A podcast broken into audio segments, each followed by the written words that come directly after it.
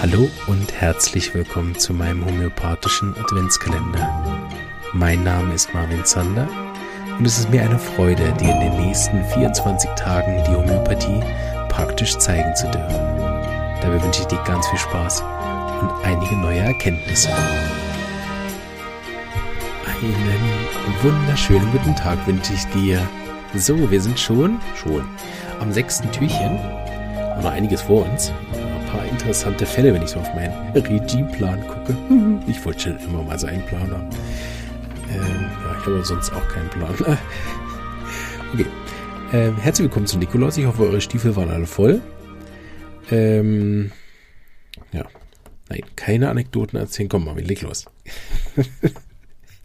Also, wir hatten ja letztes Mal den Fall mit dem äh, Mann, der sich gefühlt hat wie vom LKW überfahren. Ein starkes Leitsymptom von Arnika. Und Arnika ist, glaube ich, gar nicht so äh, bekannt bei vielen, dass es auch ein großartiges Erkältungsmittel ist. Natürlich nur, wenn es passt und die Symptome passen, sonst wirkt es genau ja gar nicht. Ähm, und äh, die starke Berührungsempfindlichkeit haben wir bei dem Patienten auch gefunden. So habe ich ihm Arnika gegeben ähm, in der C200, weil das bei ihm in der Hausapotheke so war, dreimal alle zwei Stunden. Und dann habe ich am Abend angerufen, da ging es ihm viel besser und dann hatte ich in der letzten Episode schon erwähnt. Dann äh, war es eigentlich gut, bis er wieder zu früh arbeiten gegangen ist. Er war noch nicht ganz fit, hat einen kleinen Rückfall gemacht. Wir haben Annika wiederholt und seither ist er beschwerdefrei. So, super. Also, dann machen wir jetzt Nummer 7. Da bin ich gespannt. Nummer 7 ist, glaube ich, ein bisschen kniffliger für die einen oder anderen. Aber macht nichts. Ne? Wir wachsen an unseren Aufgaben. so.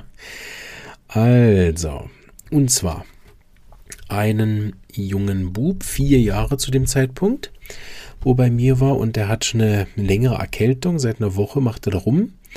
Und ähm, die Mama hat ihm auch schon diverse Mittel gegeben. Es funktioniert aber, hat aber nichts funktioniert. Zuletzt hat sie ihm Pulsatilla verordnet, was äh, auch nicht geholfen hat. Und jetzt war sie dann bei mir am Ende ihres persönlichen Homöopathielateins. Und ähm, zwar hatte das Kind, ähm, als es bei mir in der Praxis kam, habe ich es natürlich untersucht als erstes und von dem medizinischen her ähm, habe ich nichts im Untersuch finden können, dass es jetzt dringend gewesen wäre, das medizinisch zu überweisen. Also die Ohren waren reizfrei. Und auch die Atemwege waren frei. Es hat aber starke Schnupfen, also ich glaube eine, hm, ja, eine längere äh, Sinusitis, also Nebenhöhlenentzündung ähm, mit gelber Absonderung. Und das Kind ähm, war hm, sehr unruhig, sehr gereizt. Es äh, hat sich auch nicht besonders gut untersuchen lassen. Ähm, genau, hat aber insgesamt auch einen sehr schlappen Eindruck gemacht und hatte eben diese mm, gelbe Absonderung aus der Nase und eben die sehr wechselhafte Stimmung. Ich habe dann noch gefragt, was überhaupt der, der Anfang war von den äh, Beschwerden und hat sie gesagt, er hat sich erkältet, ähm, wahrscheinlich beim Baden. Ähm, war aber nicht ganz klar, weil es gab so mehrere Möglichkeiten, wo er sich erkältet hat. Auf jeden Fall war es so eine äh, Zeit vom Wetterwechsel im Herbst. Und äh, das hat sich jetzt so festgesetzt und das Kind war sehr wechselhaft.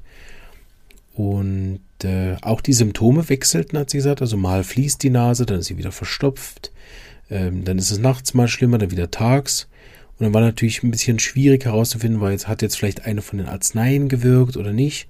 Und dann hat sie gesagt, nee, es war von Anfang an schon so. Das Einzige, was inzwischen ist, ist gelb, deshalb ist sie auf Pulsatilla gegangen, also weg von den Arzneien für klare, bessere Absonderungen. Und, äh, und sie hätte sich also für Pulsatilla entschieden, weil ähm, die Symptome besser draußen im Freien waren und auch die Stimmung besser draußen im Freien waren. Auch die, eben die Nasensymptome waren besser draußen im Freien. Genau, und deshalb hat sie sich für Pulsatilla entschieden. Genau.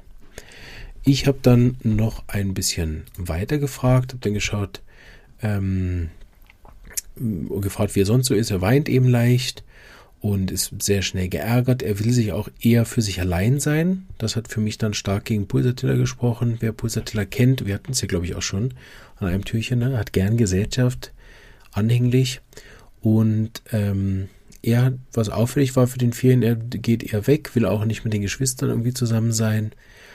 Und äh, genau, hat sich eben von mir schlecht untersuchen lassen und dann habe ich mich für eine Arznei entschieden. Ja, bin gespannt, was ihr mit dem Fall gemacht hättet. Gibt es, glaube ich, auch ein paar Möglichkeiten, was man da machen kann.